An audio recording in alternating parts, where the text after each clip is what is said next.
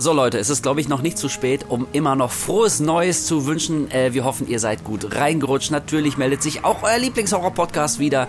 Diesmal mit einem Film, der extrem polarisiert. Die einen finden ihn supergeil, die anderen finden ihn ziemlich sicher extrem kacke. Wir reden heute über das Indie-Experimental-Horrorfilmchen Skinnamarink.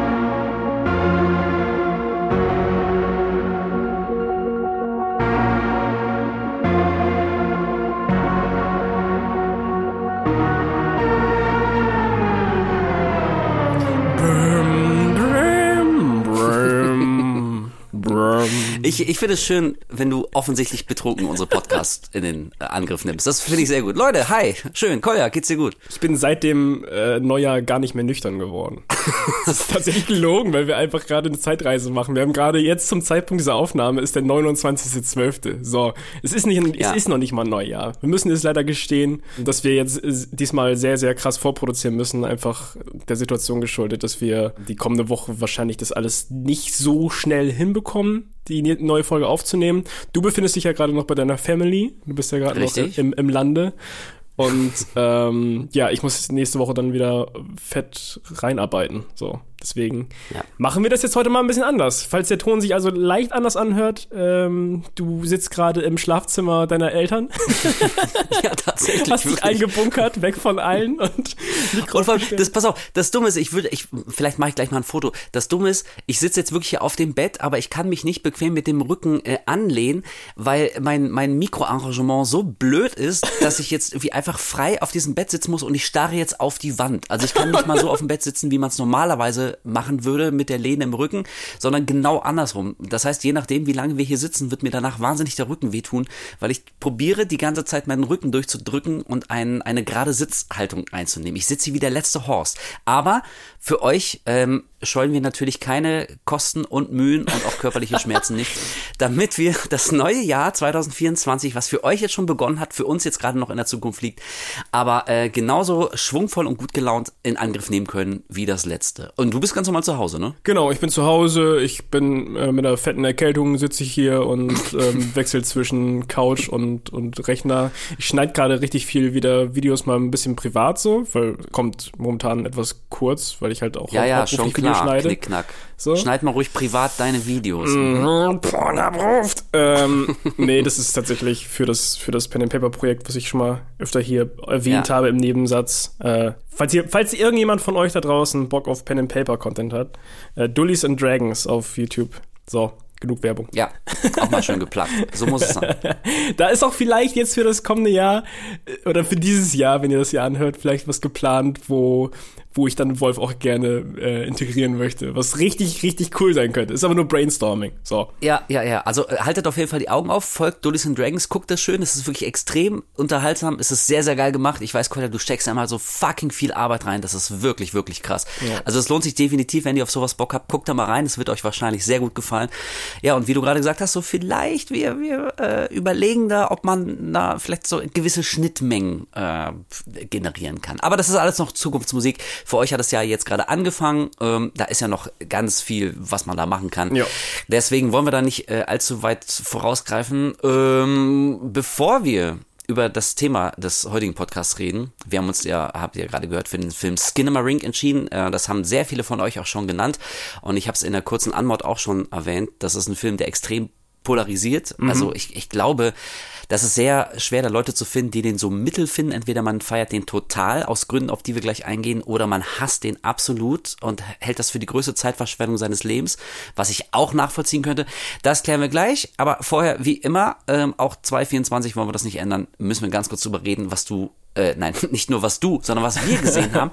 Und ich würde gerne mal wieder mit dir starten, Kolja, weil ich weiß, durch eine WhatsApp-Nachricht, die du mir vor ein paar Tagen geschickt hast, äh, du hast geschrieben, weil ich mich selber so sehr hasse, gucke ich jetzt Rebel Moon. Und beim letzten Mal habe ich ja lange über Rebel Moon gerantet. Entschuldigung an dieser Stelle nochmal. Aber jetzt sag uns doch bitte, du hast ihn geguckt und äh, wie hat er dir gefallen? Ja, an der Stelle auch nochmal, das wird jetzt nicht, nicht so ein langer Rant. Ich werde einfach nochmal ganz kurz nochmal erwähnen, wie ich den fand. Ich habe keine Erwartung gehabt. Ich habe den nebenbei erst laufen lassen, als ich hier noch ein bisschen Arbeit erledigt habe und dann den, die restlichen zwei Stunden davon, der geht auch wieder echt lange, ähm, habe ich dann einfach auf der Couch liegend und wartend, dass ich, dass ich zu meiner Family fahre, den noch vorher geguckt. Und ja, also auch mit dem Nicht-Erwarten, dass ich da irgendwas Unterhaltsames sehen werde, war ich dann doch verblüfft, wie, wie kacke der Film war.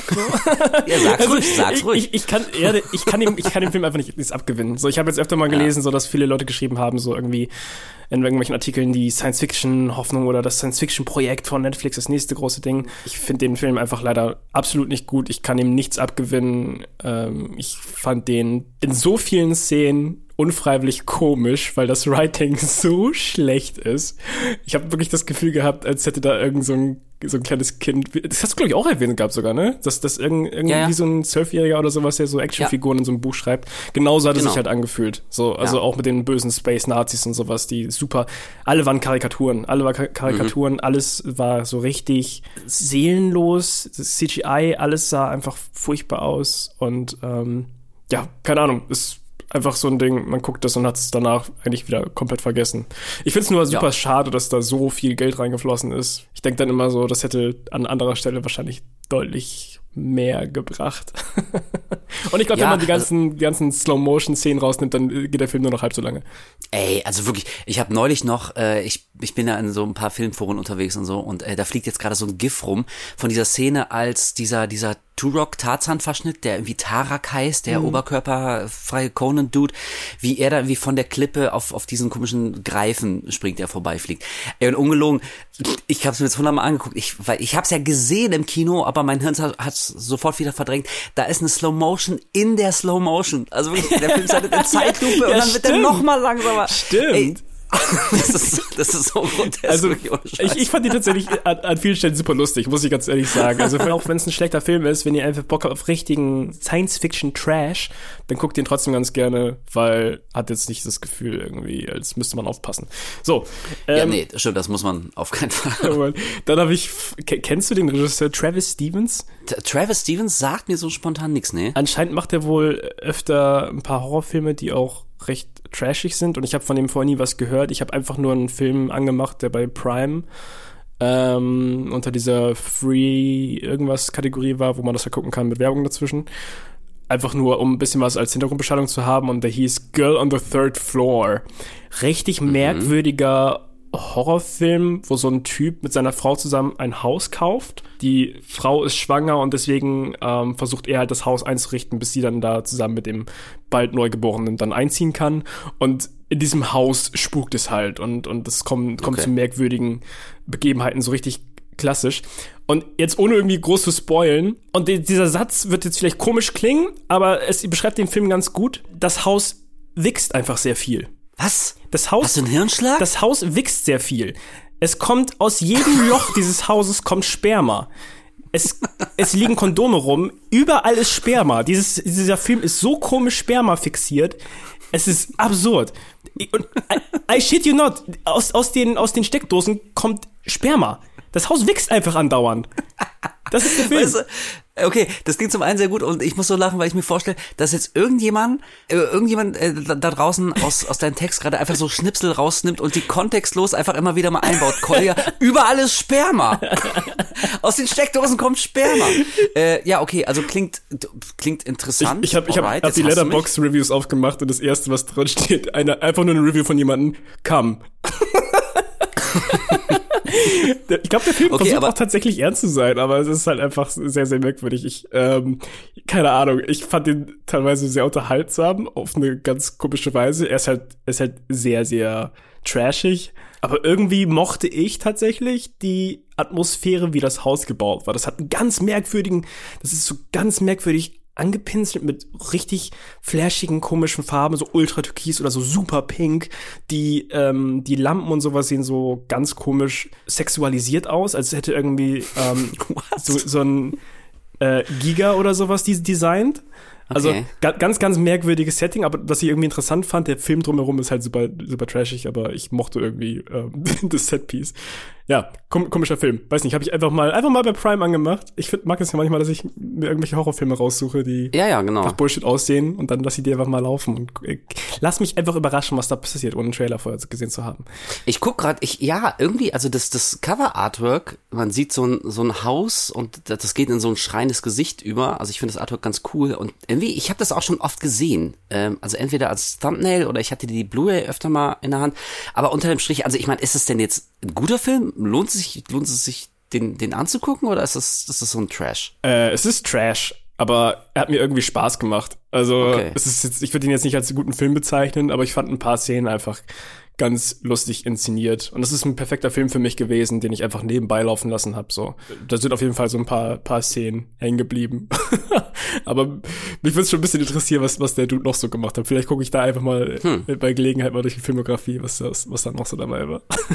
okay, also mal ein etwas abseitiger Tipp von dir. Ist ja auch mal ganz cool. ja, auf jeden Fall.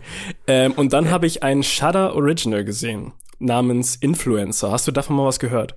Äh, nur gehört, noch nicht gesehen. Ja. Ich muss ja sowieso sagen, Shudder, die machen seit einiger Zeit ziemlich coole Sachen. Das ist natürlich jetzt auch nicht alles geil, mhm. aber so unter dem Strich, finde ich, haben die sich wirklich gemausert und immer wenn ich höre so ein Shudder Original, ich werde zumindest immer hellhörig. Deswegen sag uns, wie ist Influencer? Ja, also, pass auf, ich habe den Titel gesehen, Influencer. Ich habe gesehen, die äh, Synopsis, dass es halt darum geht, dass eine Influencerin halt irgendwie einen Urlaubstrip macht und ähm, dass sie halt damit struggelt, dass sie ihre Follower irgendwie aufrechterhalten muss und was auch immer und dann trifft sie irgendwie so so eine andere Frau, wo man sich nicht ganz sicher ist, so was ihre Absichten sind und so.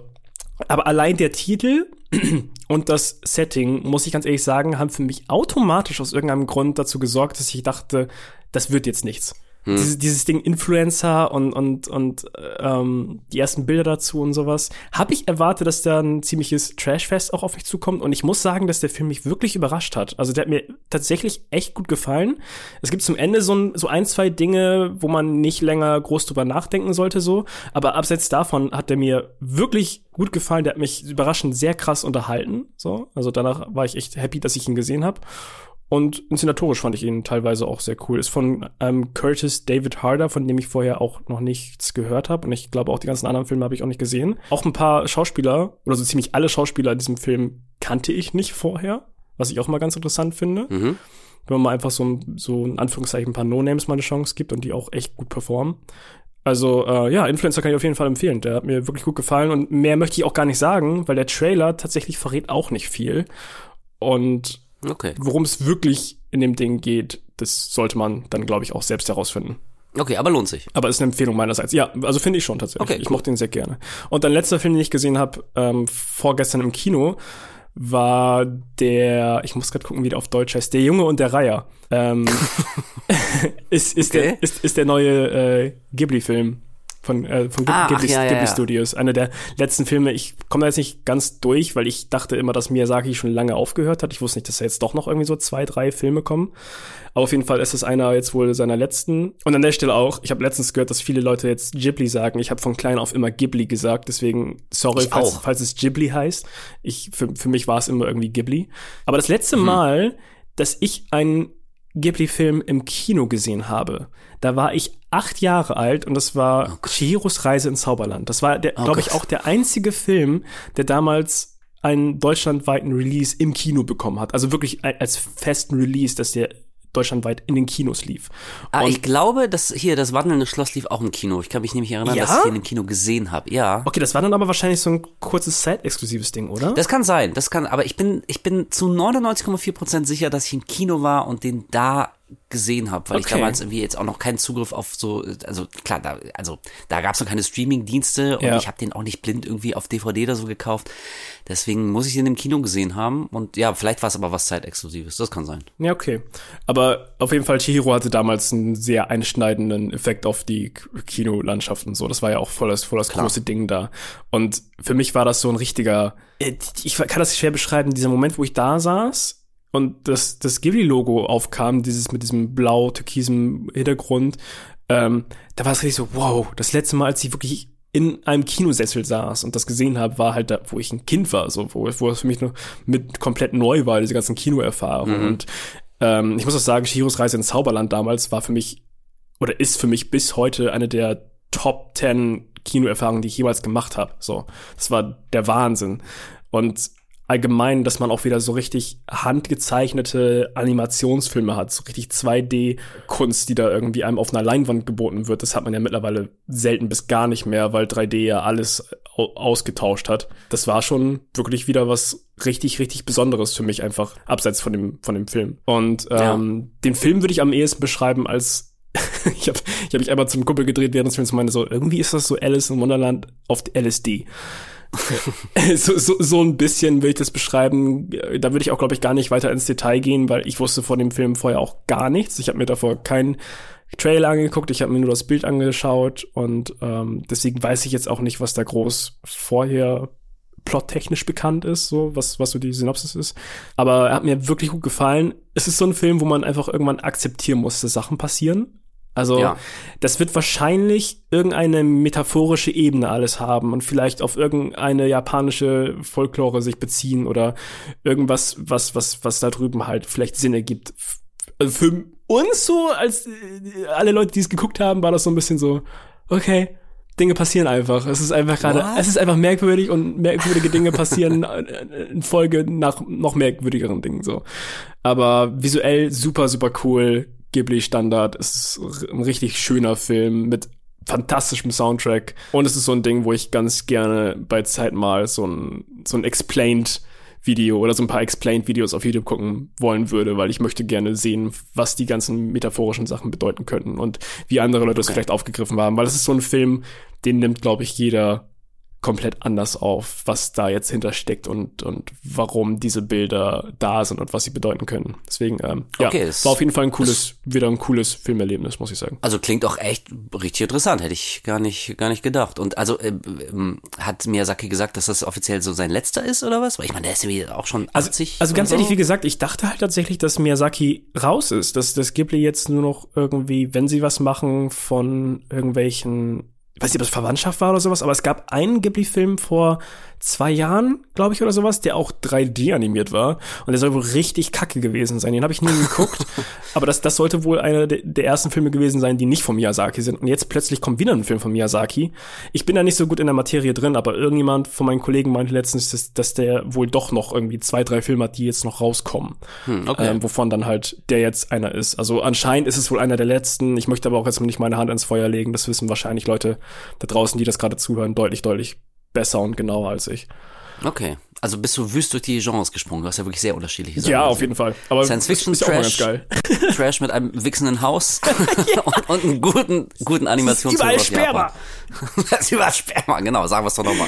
Ja, cool. Ich kann da leider nicht ganz mithalten, denn äh, seitdem wir unsere Weihnachtsfolge aufgenommen haben, äh, bis jetzt habe ich eigentlich aus dem Horrorgenre nur noch mal äh, John Carpenters The Fog gesehen. Wie gesagt, ich bin gerade bei meinen Eltern und da gucke ich dann ganz normales äh, lineares Fernsehen wieder. Das ist hier noch so. Hier ist die Zeit ein bisschen stehen geblieben. Und da lief vor ein paar Tagen um kurz nach Mitternacht auf Kabel 1 mit Werbung, so richtig schön, wie man es damals noch kannte, äh, The Fog. Und ich habe den nochmal geguckt und fand den auch nochmal ganz, ganz wunderbar. Also irgendwann müssen wir natürlich auch nochmal eine John Carpenter Folge machen, deswegen brauchen wir den an dieser Stelle gar nicht so groß besprechen, aber ich finde den total unterschätzt. Der ist so richtig schön, der ist so comfy, so ein schöner Retro-Gruselfilm mit so einem Nebel, der aufzieht, so eine ganze Stadt äh, umschlingt und in Nebel sind dann so geisterhafte Gestalten. Also hat mir echt wieder total gut gefallen, war richtig schön. Ähm, und ansonsten habe ich eigentlich dann nur noch die erste Folge von From gesehen auf Paramount Plus. Und ich kann mich nicht mehr daran erinnern. Hattest du die angefangen? Hast du mir davon erzählt? Nee, also mir sagt's gerade gar nichts tatsächlich. Ach so, okay. Also wie gesagt, läuft auf Paramount Plus und ist eine Horror-Mystery-Serie und äh, da wird's für mich schon ein bisschen schwierig, weil ich wirklich sehr oft gelesen habe, dass Leute reflexartigen Vergleich zu Lost ziehen. Also da kommen wohl so viele seltsame, skurrile Begebenheiten, dass äh, sich Leute fragen am Ende der ersten Staffel, Alter, what the fuck geht ab? Wo wollen die damit hin? Wie lösen die das alles auf? Und jetzt gerade läuft die zweite. Ähm, ich habe einen Kumpel, der guckt jetzt gerade auch die zweite und der sagt, äh, also man kann noch nicht sagen, ob das alles ein befriedigendes Ende findet oder nicht, weil hm. er genau das auch gesagt hat. Also ähm, da werden so viele, viele Geheimnisse aufgemacht und Mysterien angerissen, dass man sich einfach nicht sicher ist, was jetzt die große Erklärung am Ende ist. Und äh, deswegen bin ich auch noch so ein bisschen zurückhaltend und ich weiß auch nicht, ob ich das weiter gucken soll. Ähm, also ich, ich brauche da, das ist bei mir so ein bisschen wie bei Dark. Alle haben damals angefangen, Dark auf Netflix zu gucken und ich wollte auch, ich fand die Prämisse cool, es klang alles geil. Eine deutsche Mystery-Serie Mystery sowieso ähm, ist auch nicht so oft zu sehen. Aber da habe ich wirklich gewartet, bis die drei Staffeln rum waren und dann haben mir alle gesagt, es ist ein richtig geiles Ende, hat Hand und Fuß, ist wasserdicht aufgelöst, Leute haben sich da was bei gedacht. Ähm, und da war ich auch dabei und dann begeistert. Und ich glaube, so werde ich es mit From äh, auch machen. Aber liebe Leute, vielleicht hat der eine oder andere von euch da draußen Paramount Plus. Ich vermute, es sind nicht die allermeisten. Aber wenn ja und ihr habt From geguckt oder seid dabei, dann schreibt doch bitte mal natürlich spoilerfrei da ganz wichtig. Ähm, ja, was euer Eindruck ist. Glaubt ihr, dass das ist alles, ähm, wird ein sinniges Ende finden oder wird es absoluter kompletter Nonsens, wie äh, eben zum Beispiel Lost, wo ja offensichtlich die Macher überhaupt gar nicht wussten, äh, wo die Story sechs, sieben Jahre später enden würde und einfach von Woche zu Woche irgendwas zusammengeschrieben haben. Ähm, ja, und mehr habe ich tatsächlich nicht geguckt. Achso, und an dieser Stelle noch ein ganz kleiner Gruß geht raus an meinen Kumpel Pavel, mit dem äh, wollte ich gestern in den Film Queen Mary gehen. Äh, der läuft im Kino, soll ein gar nicht mal so guter äh, Grusel-Horrorfilm sein, der aber ein paar derbe Splatter- und Gore-Einlagen hat und das Ende soll ganz cool sein. Das habe ich so gehört.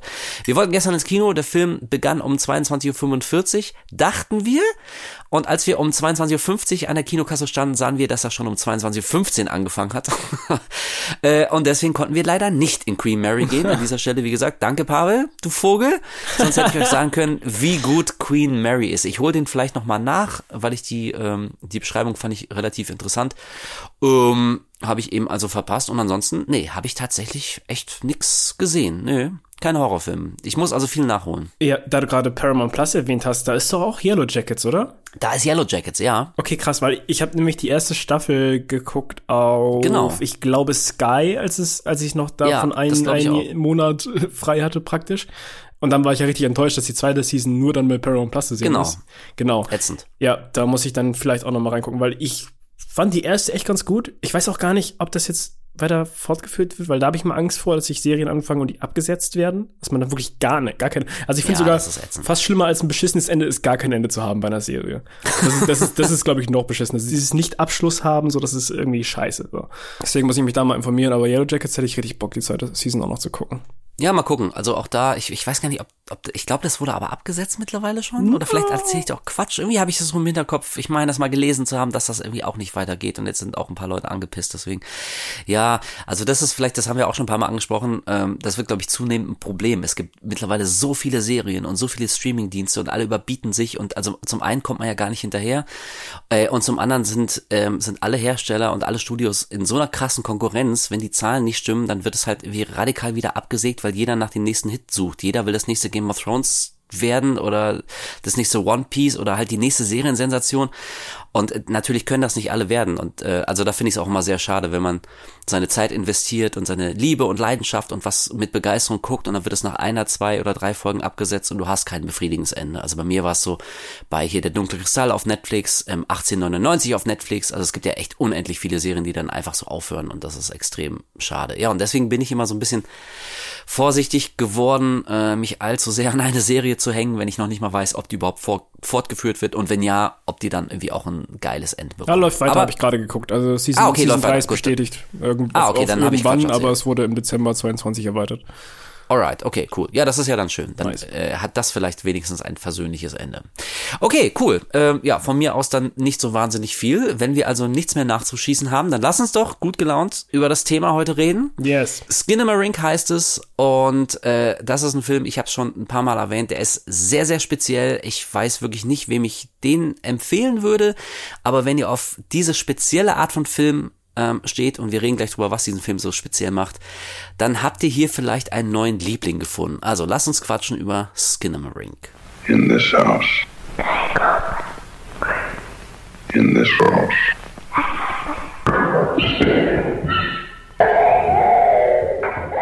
Ja, ich glaube, speziell trifft tatsächlich den Nagel auf den Kopf bei dem Film, weil ich würde jetzt einfach mal, ich würde mich jetzt einfach mal angreifbar machen und einfach mal sagen, Skin Rink ist wahrscheinlich so der besonderste Horrorfilm der letzten Jahre. Also der ist auf ja. jeden Fall einfach sehr, sehr anders als alles, was man die letzten Jahre gesehen hat. Und ich glaube, deswegen hat er auch, ist er auch online sehr viel angeeckt und hat für sehr viel Diskussion gesorgt, ob es jetzt wirklich das neueste Gruselige vom Gruseligen ist oder ist es alles wieder nur, oder ist er langweilig? Also das Ding ist halt bei diesem Film, es gab die einen Leute, die fanden den wirklich unfassbar unheimlich. Und dann hast du die andere Seite gehabt an Leuten, sie fanden den unfassbar langweilig. Also so richtig ja. einschnarchen. Und das Ding ist, ich kann beide Seiten komplett nachvollziehen.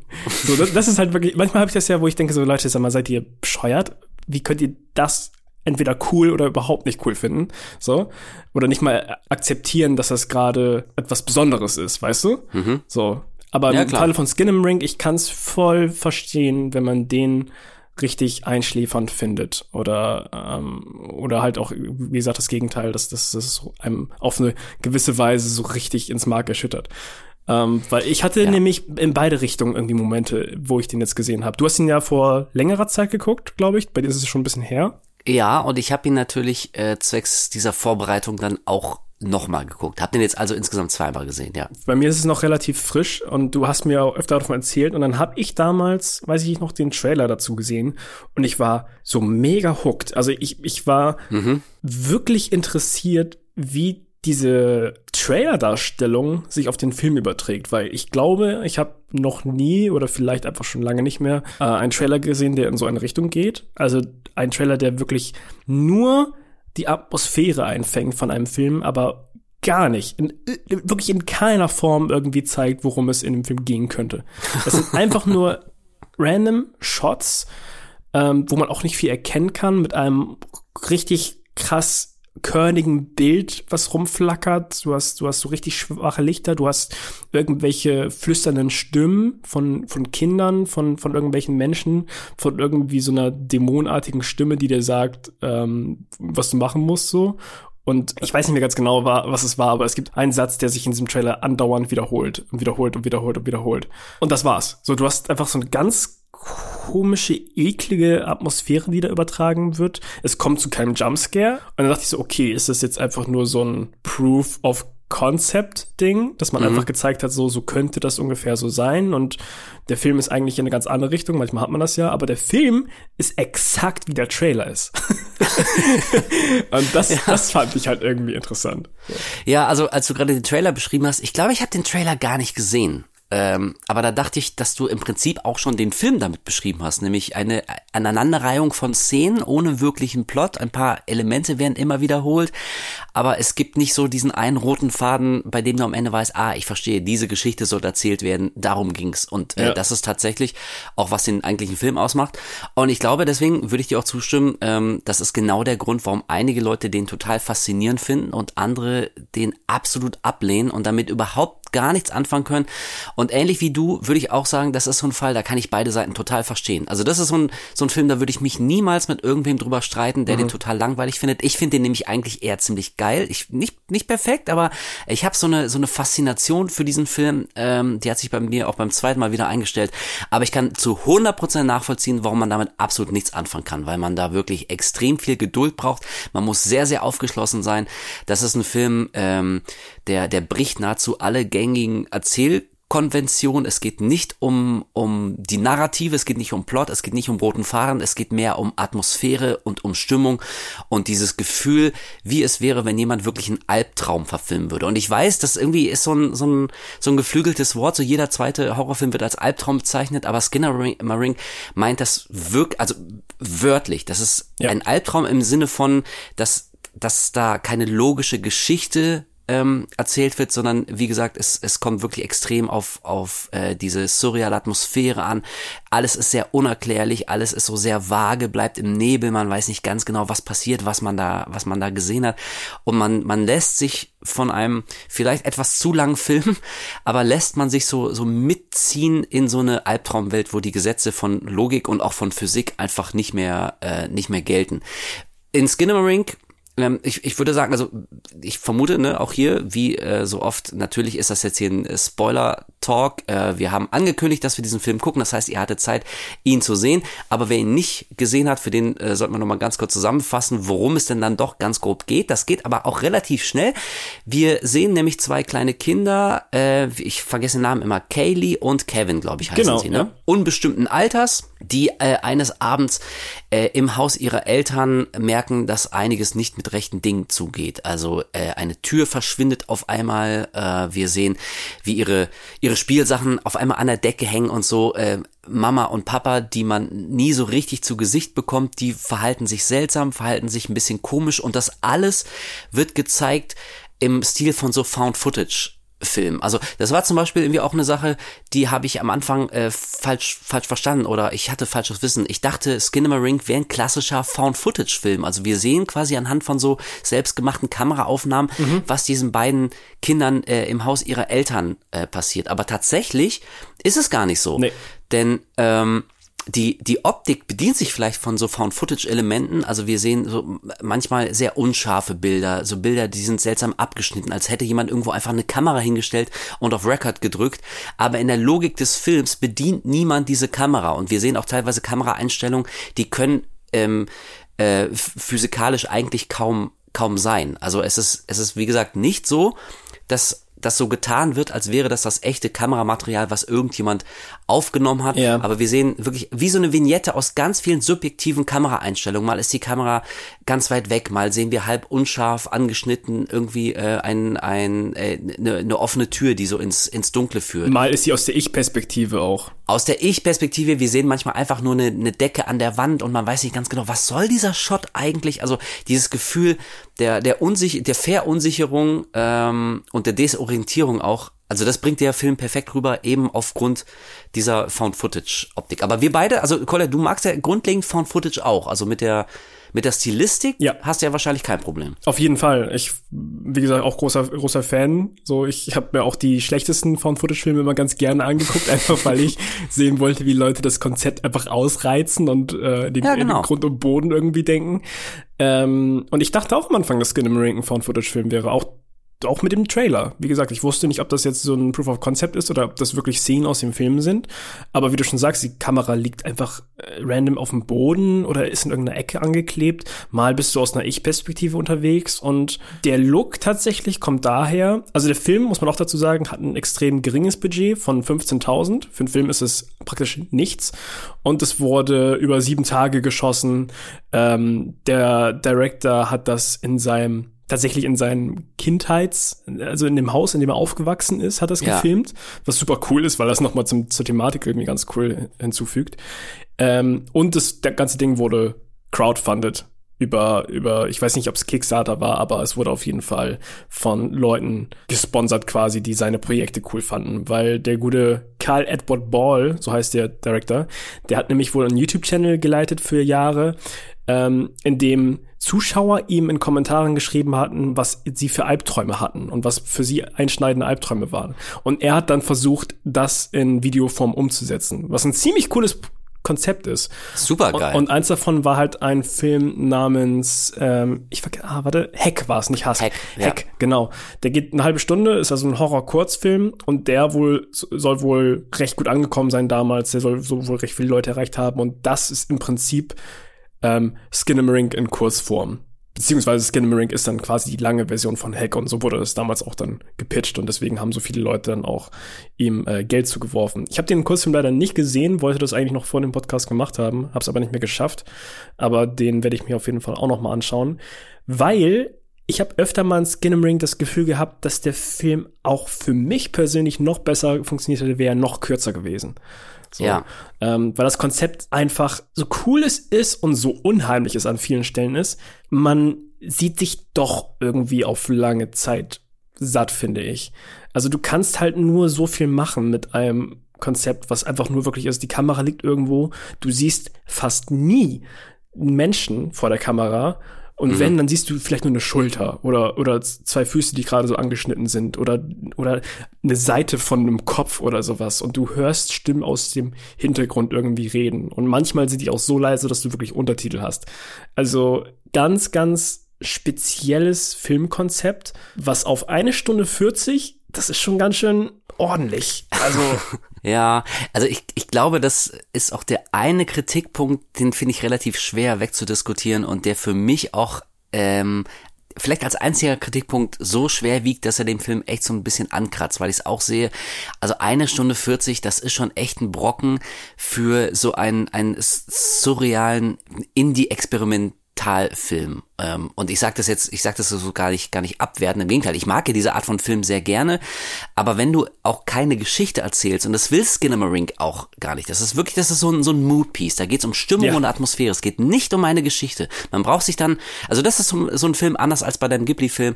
Ähm, da braucht ihr dann bei YouTube nicht gucken nach irgendwie Skinnamarink Explained oder so. Also gibt's bestimmt auch, natürlich, es gibt's ja. auf jeden Fall. Aber ähm, ich weiß nicht, ob das unbedingt äh, notwendig ist, weil es weil es einen Plot in dem Sinne eigentlich gar nicht gar nicht gibt. Und also da bin ich tatsächlich bei dir.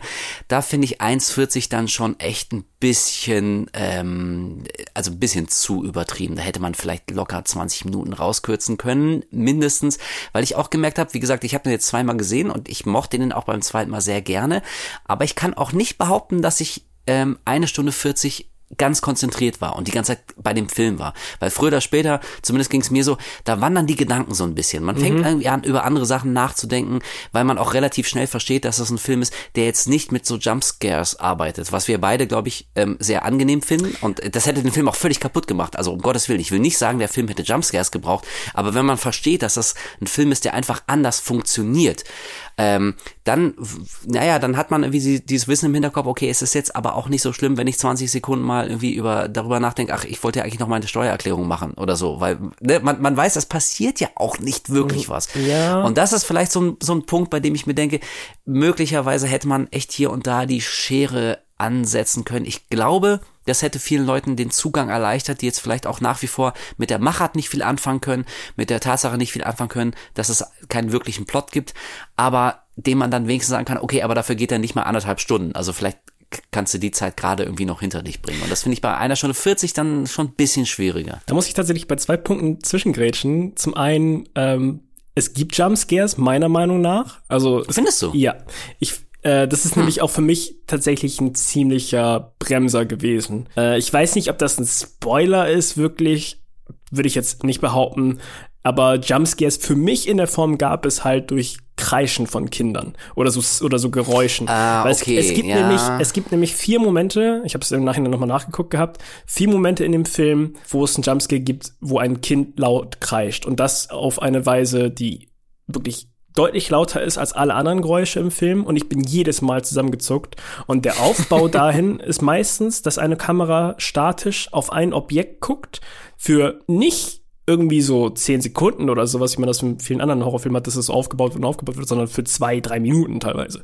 So. Mm, okay. Und wirklich, äh, also es gibt eine Szene, wo jemand einfach im Dunkeln steht und auf ein gewisses Objekt guckt und schwer atmet, weil weil es langsam Angst bekommt, das Kind. So und nach zwei drei Minuten auf einmal kreischt es aus dem Nichts und lässt die lässt die Taschenlampe fallen, weil das andere Kind irgendwie wohl an die Schulter gefasst hat okay, oder sowas. Okay, ja, und das ja, ist ja, so laut und ich bin so zusammengezuckt. Ich habe den Film ähm, ich habe den Film tatsächlich, ich habe den Film tatsächlich mit Kopfhörern gehört, weil ich den hier mhm. am, am, Rechner geguckt habe. Normalerweise gucke ich immer Filme am Fernseher, aber den habe ich tatsächlich dann, dann über, über den Rechner geguckt und mit Kopfhörern hat das, glaube ich, noch mal ein extra Effekt gehabt, weil die Soundkulisse ist sehr einzigartig. Du hast ganze mhm. Zeit zu diesem grainigen Bild hast du noch dieses Knistern wie von so einem alten Film, sehr, sehr abgedumpfte Geräusche. Das klingt alles, als wäre es durch so eine Papprolle irgendwie gesprochen worden oder aufgenommen worden. Und das trägt zur Atmosphäre super, super cool bei. Aber ja. diese vier Jumpscares fand ich tatsächlich persönlich ein bisschen nervig. Ich hätte nämlich bei einem Film, der so ein Konzept durchfährt, hätte ich es viel, viel, viel cooler gefunden, wenn der mehr mit Bildern gesprochen hätte, dass im Hintergrund irgendwas, weil das macht ja oft, dass du manchmal so auf Sachen guckst und denkst so, ist da ganz hinten, ganz, ganz ja, hinten im Dunkeln, ja, ja. ist da eine Gestalt? So. Mhm. Und das finde ich super cool. Und ich finde, hätte es noch cooler gefunden, hätte der Film das zum Ende ein bisschen mehr eskaliert.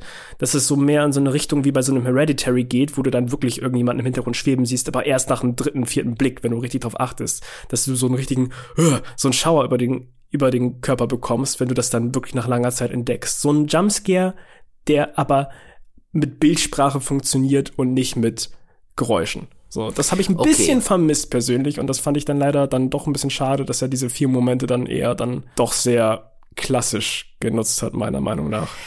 Ja, okay, na, okay, okay, finde ich interessant. Also ich sehe, ich sehe absolut den Punkt. Ich habe die nicht als Jumpscares wahrgenommen, die fühlten sich für mich nicht so an, aber im Prinzip sind es vielleicht welche. Also okay, vielleicht ist das nicht, das ist vielleicht so eine so eine persönliche Interpretationssache, mhm. ob man das jetzt als Jumpscare wahrnimmt, wenn es auf einmal laut wird. Ähm, ich finde auch hier, da sind äh, ja beide beide Erklärungen ähm, finde ich finde ich absolut valide. Und also sollten es Jumpscares sein, okay, aber dann haben sie mich in dem Fall tatsächlich nicht gestört. Ich glaube, anders als du, eventuell war ich vielleicht eher sogar ein bisschen dankbar, dass ab und zu dann doch mal was wirklich Unheimliches passiert ist. Mhm. Ähm, also ja, und dieses, was du meintest, du hättest dir gewünscht, dass, dass der Film mehr mit so Bildern spielt und vielleicht so, so Sachen einbaut, die man vielleicht erst beim zweiten, dritten Blick oder beim zweiten, dritten Gucken bemerkt. Ähm, ja, okay. Auf der anderen Seite hätte das den Film vielleicht ein bisschen interessanter gemacht und hätte auch den äh, den Wiederguckwert erhöht, wenn man. Also ich erinnere, ähm, erinnere mich zum Beispiel an hier. Ähm, äh, Haunting in Hill House, die Serie von Mike Flanagan auf Netflix. Ja. Also habe ich glaube ich schon mal erzählt. Ähm, da hat meine Schwester mir erzählt, dass sie das mit ihrem Mann auch ganz begeistert guckt und ich habe so beiläufig erwähnt äh, oder gefragt, wie viele Geister hast du denn entdeckt? Und sie wusste gar nicht, wovon ich spreche und ich musste erstmal erstmal sagen, äh, dass dass quasi in jedem zweiten Frame irgendwo eine Geistergestalt äh, versteckt ist und sie konnte es gar nicht glauben und ich musste ihr das dann wirklich beweisen mit so Standbildern aus dem Internet. Und sie so, was holy shit, da müssen wir es nochmal gucken. Sie hat davon nichts gesehen. Und also das kann ja so ein Element sein, so eine Serie nochmal auf, auf zu, aufzuwerten und ähm, und und jemandem was zu geben, der es vielleicht aber schon gesehen hat, aber dann fängst du an zu gucken und äh, so Bilddetails Details zu entdecken, die du vorher gar nicht gesehen hast.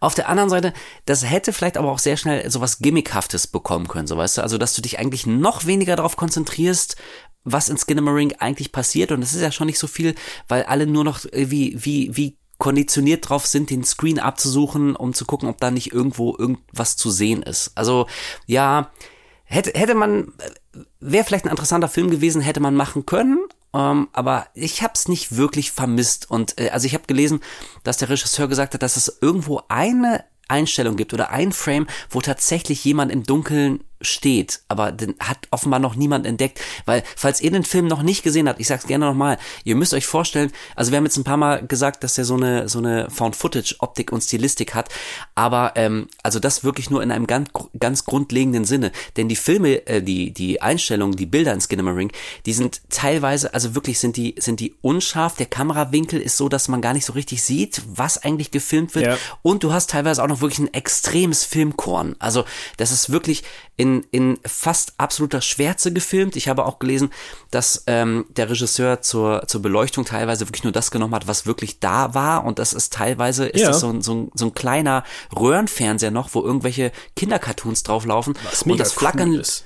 Mega cool, aber das flackernde Licht von diesem Röhrenfernseher ist dann auch alles, was einen ganzen Raum erhält. Und äh, also wer jemals in einem, in einem dunklen Raum war, wo so ein kleiner Fernseher in der Ecke flackerte, der weiß, dass die, dass die Ecken dieses Raums, die sind dann wirklich, da siehst du nichts mehr. Da dringt das Licht einfach nicht hin. Und von diesen Bildern hat Skinamarink sehr, sehr viel. Also da ein Suchspiel draus zu machen, ähm, das, das kann in dem Sinne funktionieren, dass man wirklich nicht weiß, ob da was ist, aber das ist irgendwie auch so der Nachteil. Man hat einfach nicht die Befriedigung, dass man mit definitiver Sicherheit sagen kann, ah, da oben rechts in der Ecke, da steht eine Gestalt oder so. Also deswegen da so ein Suchspiel draus zu machen, das ist, glaube ich, eine vergebliche ähm, Liebesmühe. Aber ich, ich, ich, ja, ich sehe, was du meinst. Vielleicht hätte er mit seinen Bildern noch ein bisschen mehr machen können. Wobei ich sagen muss, mh, mm, ja, ich weiß auch hier wieder nicht, ob ich es äh, als Jumpscare titulieren würde, aber allein was die Bilder angeht, da, äh, also habe ich habe ich zwei, die ich wirklich wahnsinnig unheimlich fand. Also mit das Unheimlichste, was ich seit langer, langer Zeit gesehen habe und was für dich war, äh, das Kinderkreischen war, was dich visuell, äh Quatsch, was sich optisch so, so erschrocken hat. Äh, das waren, waren für mich visuell zwei Einstellungen. Da ging's also einmal um ein, um ein Gesicht und einmal um ein Augenpaar. Und das fand ich so unheimlich, weil mich das komplett kalt erwischt hat. Und mir ist wirklich, ich hatte richtig Gänsehaut. Das fand ich total geil. Das hat mir sehr gut gefallen. ja, ich glaube, das mit dem Gesicht tatsächlich, das mochte ich gar nicht. Also das, okay. das, fand, das, fand, das fand ich, glaube ich, ein bisschen sehr billig in dem Moment. Okay, okay. Äh, das mit den Augen fand ich auch tatsächlich ganz cool. Das, das, ähm fand ich, fand ich lustig, weil man, wenn man erst nur diesen Moment sieht und da braucht man eine Zeit, bis irgendwo ein bisschen mehr Licht ins Spiel kommt und man sieht, was das eigentlich so ist, ne? Ja, das war die, das war ziemlich am Ende, ähm, da geht es darum, dass äh, auch hier wieder, ne, auf einmal ist das so eine subjektive Ich-Perspektive, die eigentlich physikalisch gar nicht sein kann, aber wir sehen wirklich auf einmal die Sachen so durch die Augen äh, von einem der Kinder und ähm, dieses Kind soll immer wieder die Augen zumachen und macht es auch zwei, dreimal und, und man weiß nicht ganz genau, okay, kommt jetzt irgendwas Gruseliges oder mhm. nicht, aber bislang war das nicht so ein Film, wo irgendwas krasses auf einmal passiert, wenn jemand die Augen wieder aufmacht äh, und da ist es so, dass das Kind die Augen schließt und auf einmal sieht man im Dunkel der geschlossenen Augen, sieht man so ein anderes Augenpaar, so, so so weiß, milchige. Augen, die schweben so im Dunkeln. Und das ist das erste Mal, dass man sowas im Film sieht. Und ich fand das so unheimlich, weil ich da überhaupt nicht mit gerechnet habe. Ich fand das wirklich, wirklich creepy. Ist vielleicht meine absolute Lieblingsszene im ganzen Film. Ich liebe sie. ja, das Geile ist, dieser Look, den der Film erzeugt, den wir jetzt öfter mal als Found-Footage-Look äh, bezeichnet haben, der ist einfach nur daraus entstanden, dass der halt digital gefilmt wurde auf einer Kamera. Also jetzt kein, nicht mit auf Film, sondern wirklich auf einer Digitalkamera. Und wie du gerade auch schon erwähnt hast, die einzigen Lichtquellen sind halt meistens Fernseher oder so Nachtlichter oder sowas von Kindern. Ja. Und das sind die einzigen Lichtquellen. Und der Grund, warum man trotzdem so viel Anführungszeichen sieht, ist, weil die Kamera einfach absurd hohe ISO eingestellt hat. Also für, für, für Leute, die sich mit Kameras auskennen, die wissen, wie das dann aussieht. Das flackert wie Sau. Die Bewegungen sind äh, sehr verwaschen. Und das ist halt der Grund, warum man diesen, diesen Look hat im Film. Also super kreativ gelöst, dass man halt ein geringes Budget hat und trotzdem halt so einen einzigartigen Horrorfilm-Look damit geschaffen. Das finde ich ja. halt super interessant. So einfach. Und die, die Kehrseite der Medaille ist aber auch, äh, das könnt ihr euch denken, ähm, der Film ist jetzt nichts für absolute Ästheten. Ne? Also selbst für, für so Found-Footage-Filme, die jetzt also selten wirklich durchkomponierte Shots liefern. Also das ist ja gerade, was einen Found-Footage-Film so reizvoll macht, dass es vermeintlich echte Kameraaufnahmen sind. Das heißt, die sind mal verwackelt, die sind unscharf, man, man sieht nicht immer, was man, was man sehen sollte. Als hätte halt irgendjemand einfach eine Kamera auf irgendwas gehalten.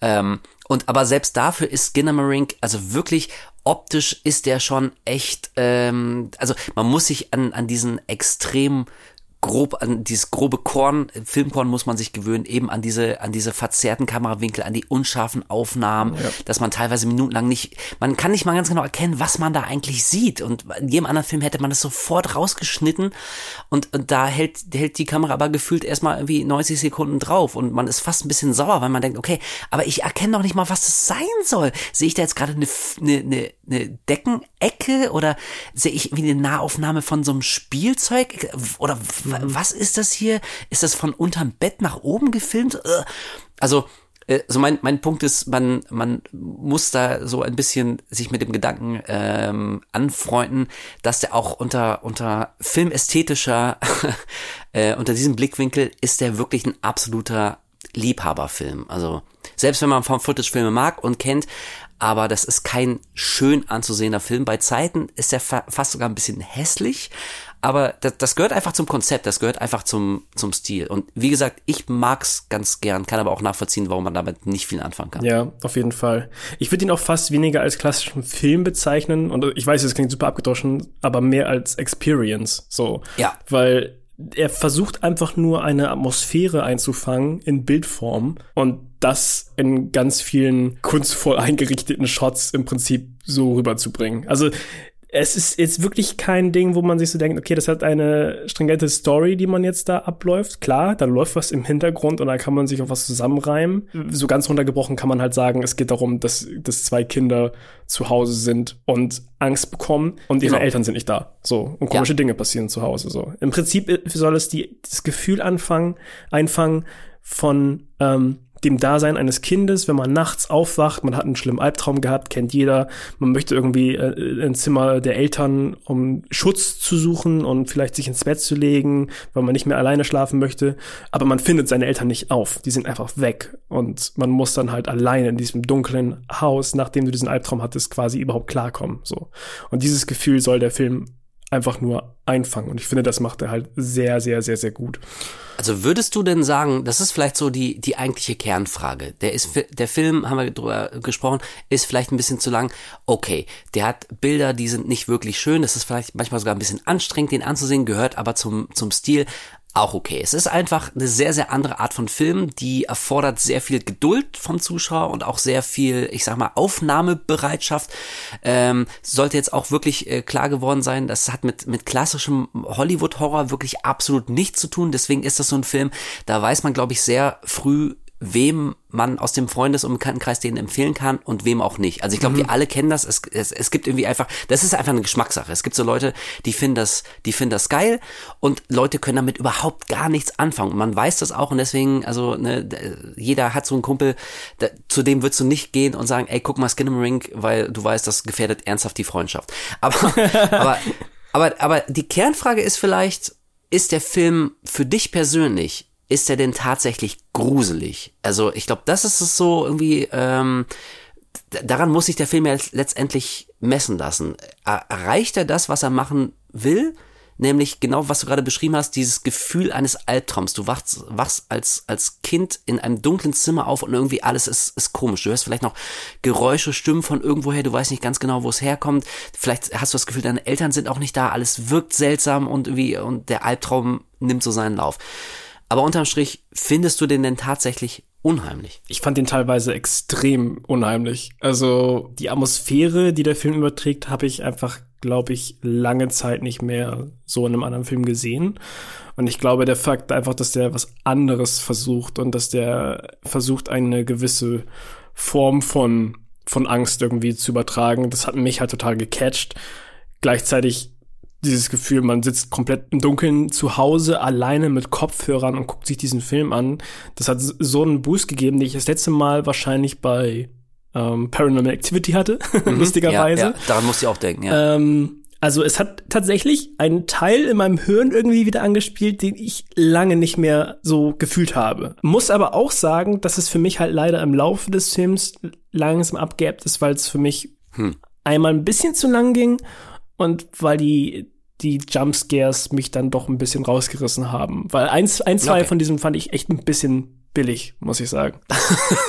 und billig, ey, stehst du auch drauf ich habe das Gefühl, diesen Film hätte man mit ein paar kleinen Änderungen vielleicht noch noch interessanter machen können. Für mich persönlich so. Aber es ist ja auch komplett subjektiv. Ja. Es gibt auch Leute, die, die warten darauf, die wollen irgendwie sich erschrecken, die wollen diesen diesen Jump-Moment haben. So, es gibt ja nicht ohne Grund die ganzen Conjuring und und 10.000 äh, Paranormal Activity Reihen, die dann immer wieder das Konzept wieder und wiederholt haben. So. Ja. Ähm, aber für mich persönlich, ich finde es manchmal ganz cooler, äh, manchmal viel cooler, irgendwie diesen schleichenden Horror zu haben, den er anfangs halt extrem geil abfährt. Und dieses, dieses mit den Augen durch diese Schatten wandern und suchen und irgendwie zu versuchen, dass du irgendwas in diesem körnigen, flackernden Bild erkennst. Und manchmal, mhm.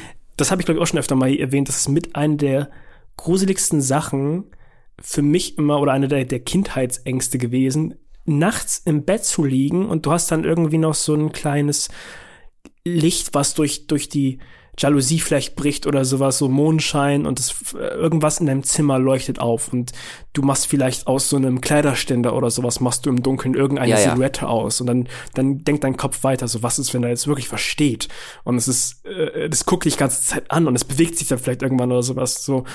Und diese Kindheitsgrundängste anzuspielen und das in so eine Filmform zu drücken, wie es dieser Film gemacht hat, das kickt bei mir einfach. Das fand ich richtig, richtig geil. Und das hat mir, mhm. hat mir tatsächlich in vielen Momenten richtig Angst gemacht. So, also hat mich zumindest so unwohl fühlen lassen andauernd. Ja, also unwohl würde ich auch sagen. Wenn man sich da so ein bisschen drauf einlässt, dann kann ich es mir kaum vorstellen, äh, wie man nicht zumindest so ein gewisses Gefühl des Unwohlseins und der Beklemmung äh, spüren kann. Weil du hast es gerade als, als Kindheitsangst beschrieben und ich finde, das ist die perfekte Beschreibung, weil genau das ist dieser Film. Das ist, das ist eine, eine verfilmte Angst, die wahrscheinlich jeder in der Kindheit mal hatte, aber dadurch, dass es eine Angst ist, ich mache gerade hier schon wieder so Anführungszeichen in der Luft, ähm, impliziert es auch so ein bisschen, dass es eben nun mal vage und diffus ist. So Angst ähm, ist, ist ja irgendwie, also muss sich ja nicht immer auf was ganz Konkretes beziehen, sondern ist ja erstmal ein, ein manchmal sehr undefiniertes und sehr schwammiges Gefühl, Angst.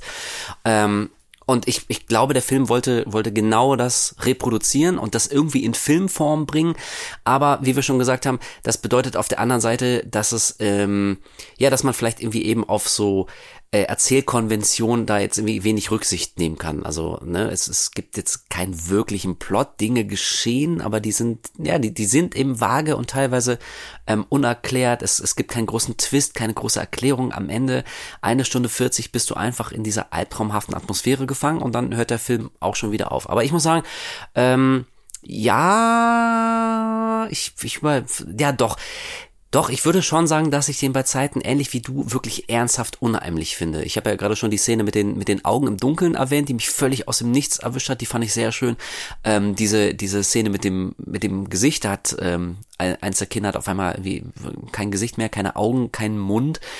Ähm, es ist vielleicht ein bisschen plump, hat man irgendwie auch schon ein paar tausendmal gesehen, aber irgendwie war das auch, auch, auch da. Das kam so unerwartet für mich, dass ich das echt unheimlich fand.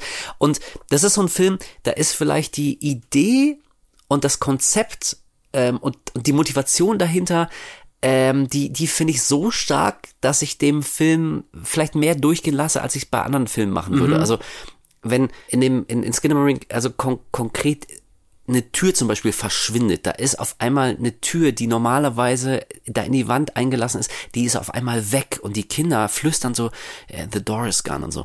Und diese Vorstellung, die finde ich so unheimlich. Ja. Das ist genau diese Art von unerklärlichem Horror, der auf einmal in deine echte Lebenswelt eindringt. Da schaudert's mich total. Mega. Und ja, wie gesagt, da hätte man vielleicht tatsächlich noch ein bisschen mehr, mehr wie machen können. Ähm, aber mit dieser Urangst Angst zu spielen, dass, dass die, die Gesetze der Realität auf einmal nicht mehr gelten und, und so die, die Wahrheit, deine subjektiv empfundene Wahrheit löst sich so allmählich auf und du, du erkennst, dass du wirklich in einem Albtraum bist, wo so deine, deine ge, gelernten Regeln nicht mehr gelten. Das finde ich eine unfassbar verstörende Vorstellung und was das angeht, äh, bringt Skinnamarink dieses diffuse Angstgefühl bringt es also nahezu perfekt rüber, hm, aber ne, haben wir jetzt schon ein paar Mal erwähnt. Trotzdem heißt das nicht, dass, dass dieser Film äh, absolut großartig ist. Er ist ein bisschen zu lang, er meandert ein wenig zu sehr und manchmal, ähm, also er er erwartet schon sehr, sehr viel von dem, äh, vom Zuschauer. Nicht nur was Geduld angeht, sondern auch, dass man sich teilweise mit sehr, sehr, äh, ja, ästhetisch unschönen Bildern ähm, abfindet. Und vielleicht könnte man dem Film vorwerfen, dass er sich hier und da ein wenig zu leicht macht, indem er sagt, na gut, aber ich bin halt so ein analoger Retro-Horror. Ich bin, äh, vielleicht bin ich ja noch nicht mal Horror. Ich bin so ein, ein Indie-Film-Experiment. Ähm, und mehr will ich ja gar nicht sein. Und deswegen muss ich auch nicht mehr äh, arbeiten, vielleicht eine etwas griffigere Geschichte zu erzählen erzählen. Also ich kann den Kritikpunkt schon nachvollziehen und ich glaube, dass, dass das so ein Film ist, der macht auch einige Leute genau deswegen fast ein bisschen sauer. Ja. kann ich, finde ich total nachvollziehbar. Aber bei mir hat er über die Lauflänge fast durchgehend ziemlich gut funktioniert. Ähm, aber unterm Strich glaube ich, ich bewundere den Film mehr dafür, wie, wie selbstbewusst er so sein eigenes Ding macht, als dass ich ihn wirklich rundherum echt gut finde. Also wer auf, auf diese Art von Film steht, ähm, jetzt nicht unbedingt ähm, so abgefahrene Indie, Underground, Arthouse-Experimente, aber so diese, diese Stilistik. Du hast ja gerade auch schon Paranormal Activity erwähnt und die mag ich ja auch sehr. Und äh, also ich glaube, der ist eben mit so einem Film wie Paranormal Activity besser bedient, wenn er wenn er diesen Stil mag, aber trotzdem dann irgendwie auch, äh, auch äh, ja als Zuschauer so ein bisschen an die Hand genommen werden will und eine klare Geschichte erleben will mit einem gewissen Payoff. Das alles hat Skinamarink nicht. Deswegen haben wir ja schon am Anfang gesagt, ne, das ist ein Film, der äh, polarisiert extrem. Mh, mm, aber ich bin ziemlich eindeutig im Fanlager und ich bin sehr froh, dass es so einen Film gibt. Ich hoffe, der Film, der Typ fühlt sich jetzt beflügelt ja. und macht noch mehr so Kram. Ich hoffe nur für ihn, dass jetzt nicht irgendwie Hollywood um die Ecke kommt und sagt, ey, pass auf, wir geben dir 120 Millionen und äh, reboote mal das nächste Franchise. Oder so. weißt du, wie es ja so oft passiert. Irgendjemand hat einen kleinen Erfolg und schon wird er ganz nach oben durchgereicht. Da ist eine Stelle und, bei äh, Exorcist frei geworden, Hasbrock.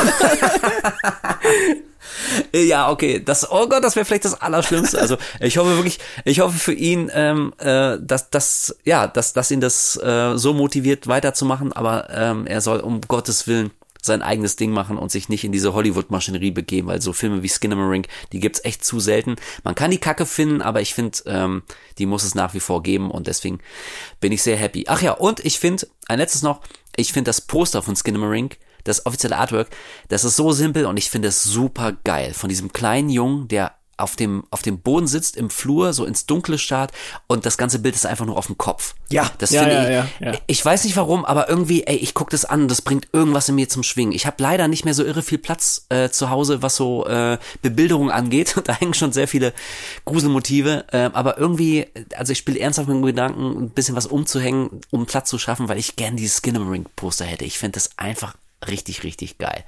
Ja, deswegen muss ich sagen, Skinamarink eine richtig feine Sache. Wenn das für euch interessant klingt, wenn ihr ein bisschen Geduld habt, ein bisschen äh, für Filmexperimente offen seid und äh, auch mal was abseits des Mainstreams sucht, so äh, ein bisschen arzi-fazi, ein bisschen künstlerisch, ein bisschen undergroundig, ein bisschen experimentell, dann ist Skinamarink möglicherweise echt mal ein Blick wert. Ich finde es vor allem auch geil, dass wir jetzt tatsächlich gar nicht groß spoilertechnisch drüber gesprochen haben, weil man könnte noch viel mehr ins Detail gehen, was diese, ähm, haben wir schon erwähnt, dass da eine Stimme im Hintergrund irgendwie ist und, und wo Sachen Mhm. ausmacht, aber es, eine Theorie ist halt, dass da irgendeine Entity quasi in den, in den Schatten rumschleicht und, und Sachen in diesem Haus kontrolliert, wie dass diese Türen und Fenster verschwinden und sowas. Und ähm, du meintest vorhin, dass das jetzt nicht so ein Film ist für dich persönlich, wo man dann vielleicht auf YouTube geht und so ein Explained-Ding oder sowas anguckt. Lustigerweise, ich habe es gemacht, weil ich fand es super interessant im Nachhinein.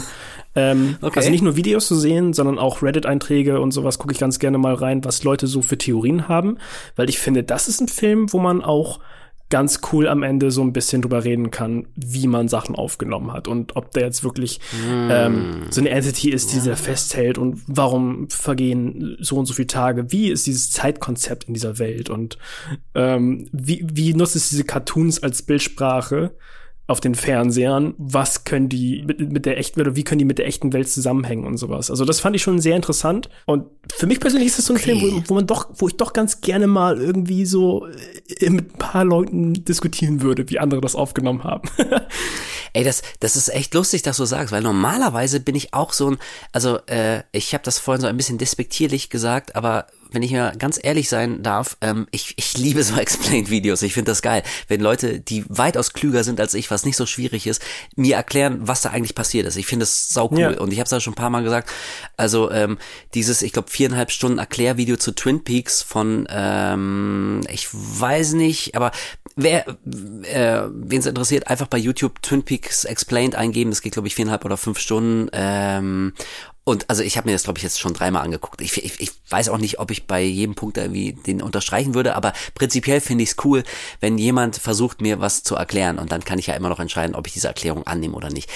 Aber im Falle von Skinamarink, ähm, da möchte ich das überhaupt gar nicht haben. Also ich finde, was mir den Film komplett kaputt machen würde, wäre, wenn mir jetzt jemand erklären würde, ja, ähm, der Vater hat irgendwie vor 572 Nächten mal die Mutter umgebracht und äh, und deswegen ähm, ist die Stimme, die wir hören, diese Entity ist in Wahrheit dann aber irgendwie das das letzte, was der Vater zur Mutter geflüstert. Also wenn man wirklich versucht, das realistisch chronologisch nachzuerzählen, was da wirklich passiert ist und ähm, dass diese Albtraumbilder quasi irgendwie nur so eine eine sym symbolhafte Bedeutung haben und äh, irgendwas anderes äh, in der Realität aber quasi nachbilden wollen.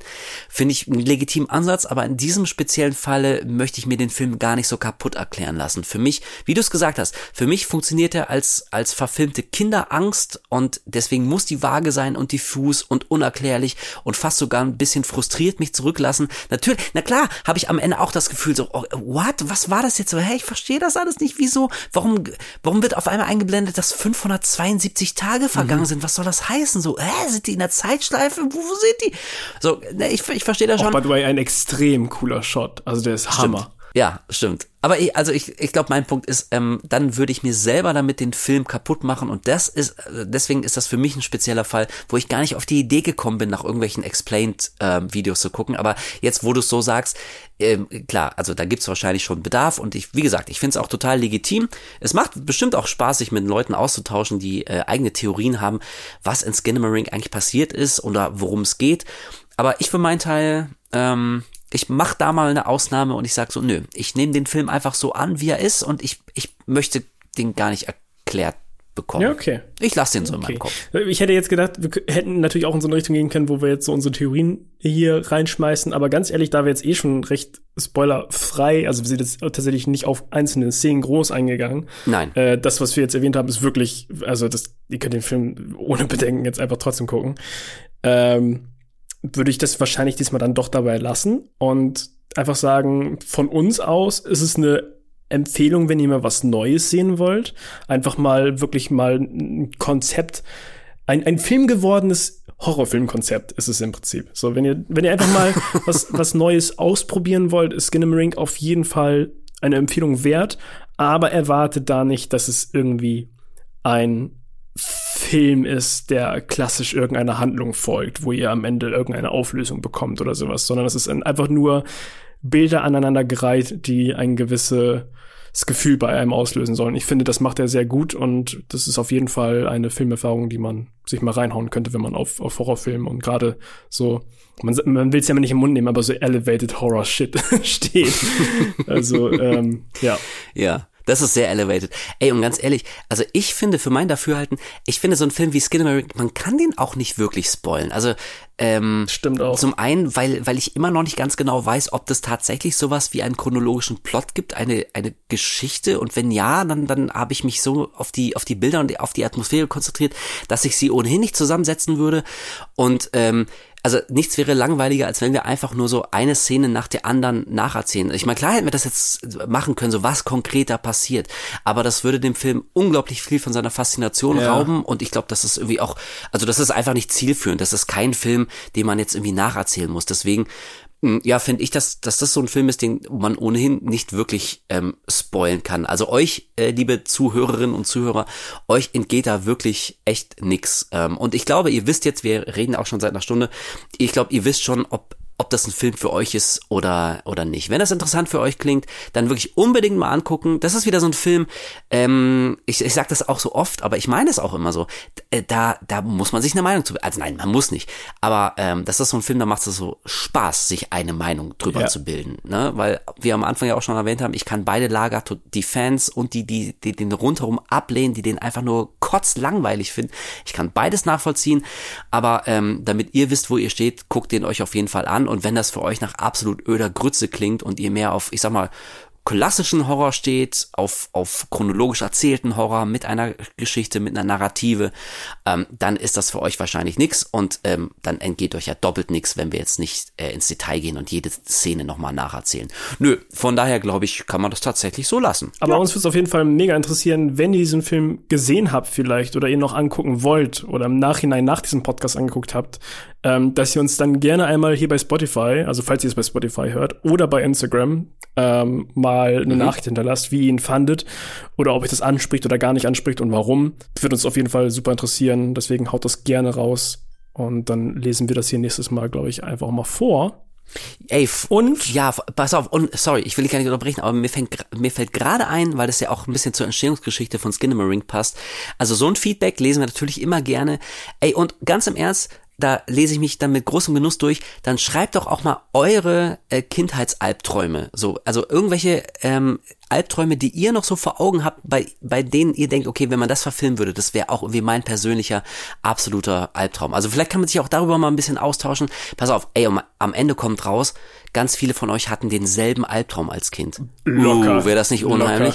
Locker. Uh, das wäre creepy. Also von daher auch so ein Feedback ist, äh, ist gern gesehen. Da bin ich sehr gespannt, was euch so als Kind eure, eure zarten Kinderseelen da, Da so hätte ich so beschäftigt hat. Bock, mal einen Podcast drüber zu machen, dass Leute uns wirklich so recht detailliert Mails oder sowas schicken mit ähm, Albträumen und dass wir darüber reden hier, so ein bisschen wie der wie der Einjahrs-Podcast, wo wir so auf Feedback und Ja, Nachrichten ja, ja. eingegangen sind oder auf Fragen, das dann da, dazu einen eigenen Podcast machen, so eure eure Kindheitsalbträume oder sowas. Ich glaube, da könnte man richtig cool drüber reden und überlegen, wie man das vielleicht in Filmform auch umsetzen könnte.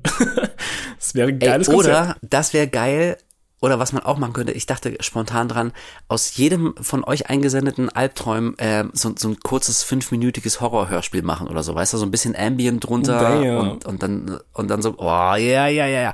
Aber ähm, wir kündigen hier Sachen an, die wir nie im Leben umsetzen. sind wir vielleicht lieber ruhig. Aber äh, du wurdest, äh, du wurdest noch auf diese Feedback-Geschichte. Ja, genau, wir haben eingehen. es nämlich letztes Mal vergessen. Ähm, Nochmal ganz kurz zu Jacobs Ladder, weil wir das gar nicht vorgelesen haben letztes Mal. Wir haben es einfach wirklich komplett stimmt. vergessen. Ich finde es super interessant, weil wir ja in so einem Modus waren, okay, ich dachte, dass, dass der halt von vielen irgendwie auch noch gar nicht so richtig gesehen wurde, dass der unterschätzt ist. Du meinst ja, dass er recht eigentlich ein recht gutes Standing hat, so in der, in der Horror, Horror, Horror-Community. Ja, ja. Und ich fand es super überraschend, dass tatsächlich irgendwie so gefühlt 80, 90 Prozent der Leute, die uns geschrieben haben, den noch nie gesehen haben und den wirklich jetzt zum ersten Mal geguckt haben. Und auch viele haben auch tatsächlich jetzt geschrieben, dass der doch eher unterschätzt ist. So. Also es gab ein paar, die meinten so, das ist definitiv ein wahres Meisterwerk, so. Aber ähm, super viele haben auch geschrieben, dass der wirklich komplett für die unterm Radar lief und dass sie ihn aufgrund des Podcasts zum ersten Mal erlebt haben und ihn richtig cool fanden. Also das finde ich auch mal mega cool, dass, dass wir- einfach Leuten noch mal so einen Film ins Gesicht drücken, so ein Klassiker und, und die den halt dann auch noch mal nachholen. Also an der Stelle auch Mm, ja. richtig geil zu hören. Und dann haben wir letztes Mal noch mal gefragt, ähm, was euer liebster Weihnachtshorrorfilm ist. Und ich glaube, eindeutig hat Krampus gewonnen. Also da haben die meisten tatsächlich Krampus geschrieben. Und der zweite Platz geht eindeutig an Gremlins. So. Ähm, Ja, okay. Also im Prinzip das, was wir auch im ersten Podcast behandelt haben. Krampus und, und Gremlins, also dem ersten Weihnachtspodcast vom letzten Jahr. Ja, und Better Watch Out wurde auch noch in den Ring geworfen. Den mag ich tatsächlich auch ganz gerne. Das ist quasi Kevin allein zu Hause mit einem Twist. Okay, ja, klingt auch gut. Naja, wir haben, also Weihnachten wird ja, wenn nicht zwischendurch die Welt untergeht, da möchte ich nicht Uni drauf wetten, aber wird ja wahrscheinlich Weihnachten dann nochmal kommen. Das heißt, wir haben ja noch ein paar Filme, über die wir dann äh, im nächsten, äh, nächstes Weihnachten und das Jahr darauf und das Jahr darauf reden können, weil Better Watch Out zum Beispiel habe ich noch gar nicht gesehen. Kenne Ah, ich okay. überhaupt nicht. Ich Also wäre für mich komplett neu. Okay, cool. Dann haben wir eigentlich schon einen auf der Liste. Ja, also macht immer Spaß, euer Feedback zu lesen. Freuen wir uns immer sehr, wenn ihr euch zu Wort meldet. Ist immer ziemlich cool. Und damit, glaube ich, ähm, ja, sind wir eigentlich auch schon nach einer Stunde zehn ungefähr auch schon am Ende, was ja auch mal angenehm ist, oder? Anders als Skinnamarink fassen wir uns diesmal einfach ein bisschen kürzer als normal. Ja, müssen wir auch in nächster Zeit so ein bisschen, also so krasse Saw-Casts oder sowas, die irgendwie drei Stunden gehen, die ähm, werden wir im Januar jetzt erstmal nicht abreißen können, einfach aufgrund dessen, weil es arbeitstechnisch gerade schwierig ist und weil ich jetzt tatsächlich auch Ende Januar für zwei Wochen komplett weg vom Fenster bin. Da bin ich nämlich im Ja. Urlaub, der erste Urlaub nach was weiß ich, wie langer Zeit. Da bin ich nämlich ähm, mit ein paar Kumpels unterwegs. Wir fahren in eine abgelegene Hütte in Norwegen. Wir fahren da, Geil. wir fahren mit dem Auto tatsächlich. Also wir sind, glaube ich, 32 Stunden oder sowas unterwegs, mit Zwischenstopp natürlich. Aber wir machen einen richtig fetten Roadtrip und haben uns so ein ha Haus ähm, in Norwegen an so einem an so einem See gemietet für zwei Wochen und sind einfach komplett abseits von allem. Also da habe ich richtig Bock drauf. Und da werde ich gut. dann wahrscheinlich auch einfach in der Zeit nicht schneiden. Ähm, deswegen versuchen wir vorzuproduzieren so ein bisschen. Und dann ab Februar werden wir uns wahrscheinlich wieder größeren Projekten widmen. Deswegen kann Ja. sein, dass die nächsten Casts auch wieder so Einzelfilme sind, aber ganz ehrlich, mir hat das heute mal wieder richtig gut, gut getan. Einfach mal über so einen, so einen einzelnen, abgeschlossenen Film zu reden. Weiß ich, fand ich, fand ich cool. Hat Spaß gemacht. Ja, auf jeden Fall. Ich glaube auch, also es, es ist ja auch mal ganz nett, wenn man es vielleicht mal ein bisschen kompakter zwischendurch macht. Aber wie du gerade schon gesagt hast, äh, wir haben noch ganz viele Special-Ideen und wir haben auch ein, zwei äh, Gäste, die wir schon angehauen haben. Äh, mit denen würden wir dann auch ein bisschen länger quatschen. Das wären wahrscheinlich eher dicke XXL-Folgen. Aber jetzt erstmal halten wir uns ein wenig kurz. Und ja, im Februar gehen wir dann wieder so richtig Vollgas. Hättest, War cool. hättest du gedacht, dass Zack Snyder zu einem Cast zusagt? Ey, ich hab, das hat mich echt überrascht. Naja, also ich, ich denke, der freut sich einfach über jede PR, die er jetzt noch abgreifen kann. Und er hofft wahrscheinlich, dass er hier so, so ein paar Fanboys vor sich hat. Aber da wird er sich, da wird er sich auch nicht mal nochmal umkacken. Äh. Kommst du rein so, hello guys, und so, fuck you! Nein, also ihr kriegt auf jeden Fall mit, was da so kommt. Ihr folgt uns ja ganz bestimmt auf ähm, oh, Twitter, ja, ja, auf X und auf Instagram, der Horror-Podcast in einem Wort. Ähm, Da kriegt ihr dann auch mit, wenn wir wieder mal ein Gewinnspiel haben. Das letzte, was wir über die Weihnachtszeit haben laufen lassen, das war ja auch relativ dick und haben sehr viele von euch mitgemacht. Holy shit. Über 300 Kommentare waren das, glaube ich. Ne? Alter Schwede, ja, kannst mal sehen. Bietest du den Leuten einfach mal so einen dicken Sack an äh, Blu-rays und Filmen, die sie gewinnen können und schon kommen sie alle angekrochen und wollen so einen Film abgreifen. Verstehe ich aber auch, ich hätte es nicht anders gemacht. Aber wenn wir sowas äh, nochmal in Zukunft haben, dann kriegt ihr das natürlich mit eben auf Instagram und auf X. Äh, und ansonsten, ja, ist auch jedes Feedback gern gesehen. Lob, Kritik, Anregungen, Fragen äh, finden wir immer total cool, wenn ihr euch da meldet. Ja, und damit hätten wir es. Kolja, mein Lieber, dann entlasse ich dich jetzt äh, in den weiteren Freitag.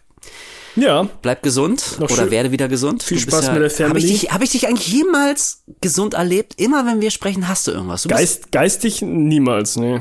nee, echt, also irgendwas ist mit dir. Deswegen komm wieder klar, Junge, äh, genieß den Urlaub. Und, und dann starten wir bald wieder so richtig durch.